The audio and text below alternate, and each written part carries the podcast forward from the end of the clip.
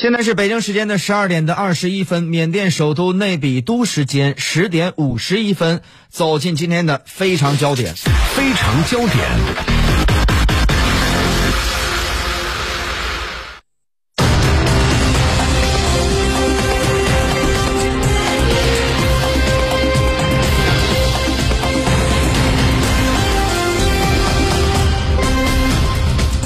二月一号的清晨，缅甸局势风云突变，缅甸军方扣押国务资政昂山素季以及总统温敏等领导人，并颁布为期一年的紧急状态。缅甸国家权力移交军方总司令敏昂莱，外界形容此举是军方实施的一起政变。那么在节目当中将请出各路嘉宾做出深入分析。北京现场，中国社科院亚太与全球战略研究院研究员许立平先生，现代国际关系研究院东南亚南亚研究所副研究员骆永坤先生。我们看这次呢，缅甸的军方政变的主要的理由就是要调查一下此前缅甸的国内大选的舞弊的问题，因为在这次的大选当中呢。缅甸的民主联盟呢，那么是压倒性的一个优势获胜，而缅甸的军方仅获得了四百多票。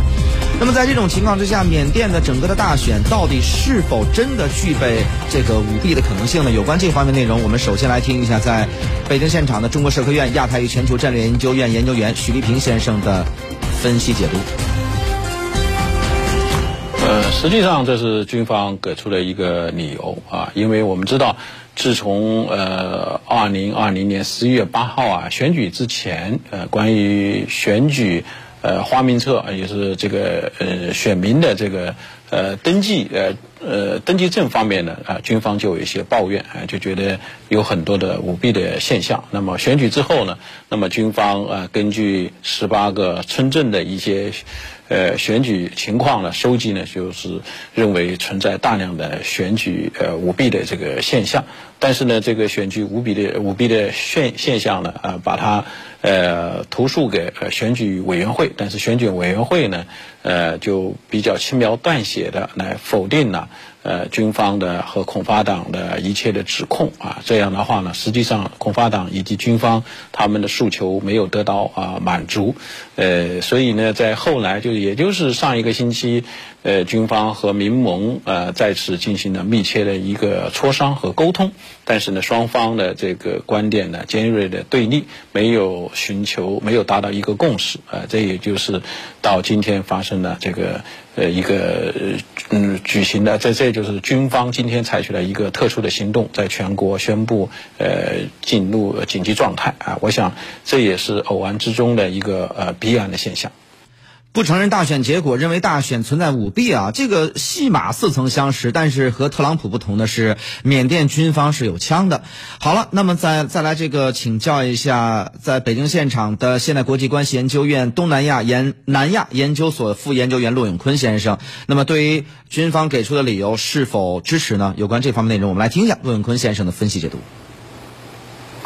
呃，实际上来讲，这个。选举舞弊，这应该是军方发动政变的一个借口。实际上，军方跟政府的这个关系，这种紧张的关系，应该是由来已久。如果我们再放更长的历史视野来看的话，实际上从一九八八年以来到九一年，一直到现在，其实军方跟政府的关系就一直没有完全的理顺。换言之，军方可能在一定程度上，他是退出了这个执政的舞台，但是他在这个议议会保留保留有这种固定的议席。同时，这个政府，尤其是民盟政府，最近几年一直在推动这个修订宪法，那么要修改宪法，甚至是要剥夺军方在议会的这种固定的议席。那么同时还要修改这个当选总统的一些条款。也就是说，其实军政府跟军政府执政的时候，他是一直压着这压着这种民主派。那么民盟上台以后，他又是想推动这种宪法去限制军人的权利。军方跟政府的这种矛盾激化，我想这个可能是这次政变的一个最根本的一个原因。那缅甸军方呢？上一次的政变是在八十年代啊，这这么这个也是说啊，控制了形势之后马上就要交权，但是这一晃就三十多年。才真正把权力交出去。那么这次说的是要执行这个军事状态呢，是一年的时间就要交权。那么一年之后能否真的交权呢？呃，有关这方面内容，我们继续来听一下骆永坤先生的分析解读。啊，应该说现在来看的话，这个军方现在在这种背景下上台，他面临的这个国内国际的压力是非常大的，尤其是现在这个国内的这种压力，不但这个国内的压力，一方面是来自这种民众。对昂山素季支持的这个大量的民众，另外一个方面就是来自这个防控疫情和经济下行的这个压力。这两个的压力，如果再叠加上西方国家对缅甸的这种制裁的话，我们可以想象，在未来的一年当中，军方要承受很大的压力。所以在这样一种背景之下，我想这个军方依据宪法去寻找一种合法性，去寻找一条更合适的路径，去让这个民选的政府来上台，然后他继续做一个幕后的这样一个这样一个指挥者。那么也就是说，其实即使未来的一年军方退出了这个执政的舞台，实际上军方的这个权力仍然是掌握在手中的。所以我觉得我们是可以在拭目以待未来一年的这个局势发展。按理说，这个军方应该是可能在未来一年把这个权力移交给新的政党。好，那么这一次呢，之所以能够发生这样的军事政变呢，显然，呃，军方和民主党派之间啊，他们之间的这个关系并不融洽。但是在早前的时候，呃，大家好像觉得这个双方处的还相当不错。那么怎么去评价双方的真实的关系呢？有关这方面内容，我们来听一下，在北京现场，中国社科院亚太与全球战略研究院研究员许立平先生来听一下他的分析解读。对啊，这里就谈到了，实际上呃，缅甸实行民主转型之后的一种军政的关系。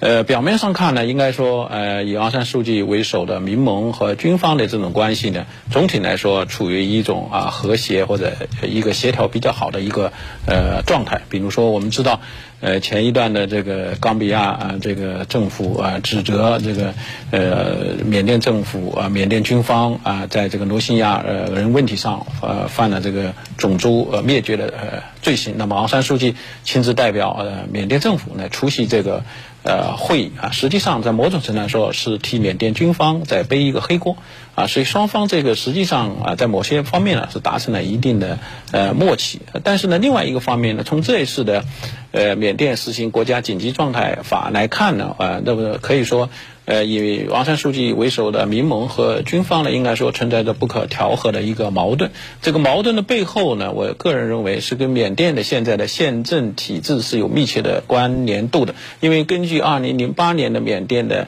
宪法的话呢，那么军人在缅甸的政治生活中具有非常特殊的一个地位。比如说，在议会里，他有四分之一的席位是留给军人的，并且在内阁中的关键的部长席位，比如说内政部长啊、边境事务部长啊、国防部。长都是来自于呃军方，所以呢，实际上呢，缅甸的现在的宪政结构是一个双政府的宪政结构，这这也就是给这个军人干政呢提供了一个合法性的一个呃借口。所以呢，我觉得在一定程度上说，今天的缅甸的这个局面是跟缅甸的这种固有的这种宪政呃权力结构的这种呃不平衡是有密切关联度的。民主联盟的昂山素季呢，他也是发表了这个呃对外的一个讲话，表示说民众不要接受这个军政府的一个领导啊，要上街起来进行这个抗议。但是呢，从前方得到消息来看的话，现在缅甸的街头呢，应该说是形势还是相对比较稳定的。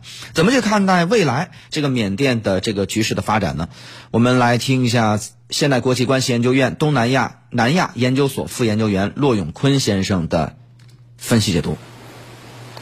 呃，我觉得应该来讲，安山书记还是拥有大量的支持者，所以未来一一段时间，我觉得这个民众可能会自发的也好，或者有组织也好，应该说会有一部分民众上街抗议、游行示威。但是，我觉得这一部分游行示威的民众应该不能够改变现在这个局势发展的这个大方向。但是现在有一个问题，就是因为这个疫情，疫情越来越严重，因为缅甸现在的确诊病例已经超过了十四万。如果这个疫情越来越严重，又致使这个经济发展面临很大的困难。那么民生问题凸显，很多的失业，很多的这种贫困问题出现的话，那么我想民众会由于这种贫困民生的这种问题，如果由于这个问题走上了街头，再叠加上这种政治的这种因素的话，那么我觉得未来缅甸的这个局势是可能对军政府来讲是一个挑战。所以我觉得未来这个局势还要看军政府现在接管政权之后，他如何应对疫情，如何接管经济，这个可能是决定未来这个局势走向的一个重要的因素。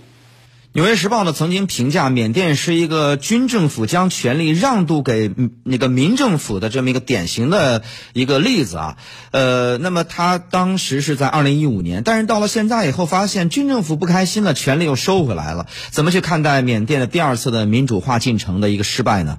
我们来听一下在北京现场的中国社科院亚太与全球战略研究院研究员许立平先生的分析解读。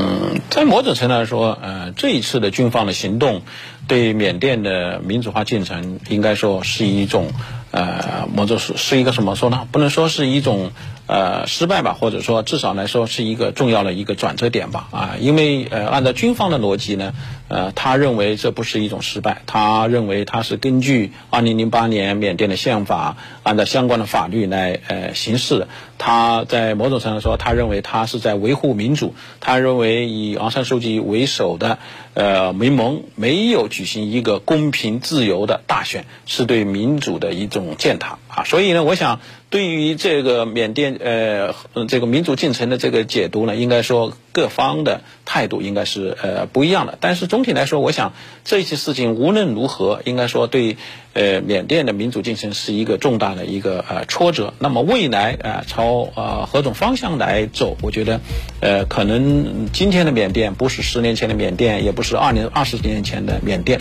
应该说，民众的这种政治参与度会更高，热情，呃，更更更浓啊。那么，我想，呃，对于军政府，呃，对于这个呃军人，呃，参与政治的来说，给他一种无形的这种呃压力。所以呢，呃，经过这几年的美呃这个缅甸的民主改革，我想呢，呃，这种呃民众。和政府之间或者和军人之间的这种协调或者互动呢，应该说比以前会更强一些。对未来啊，缅甸的这种民主这种转型呢，抱着一个谨慎的啊一种乐观的一个态度。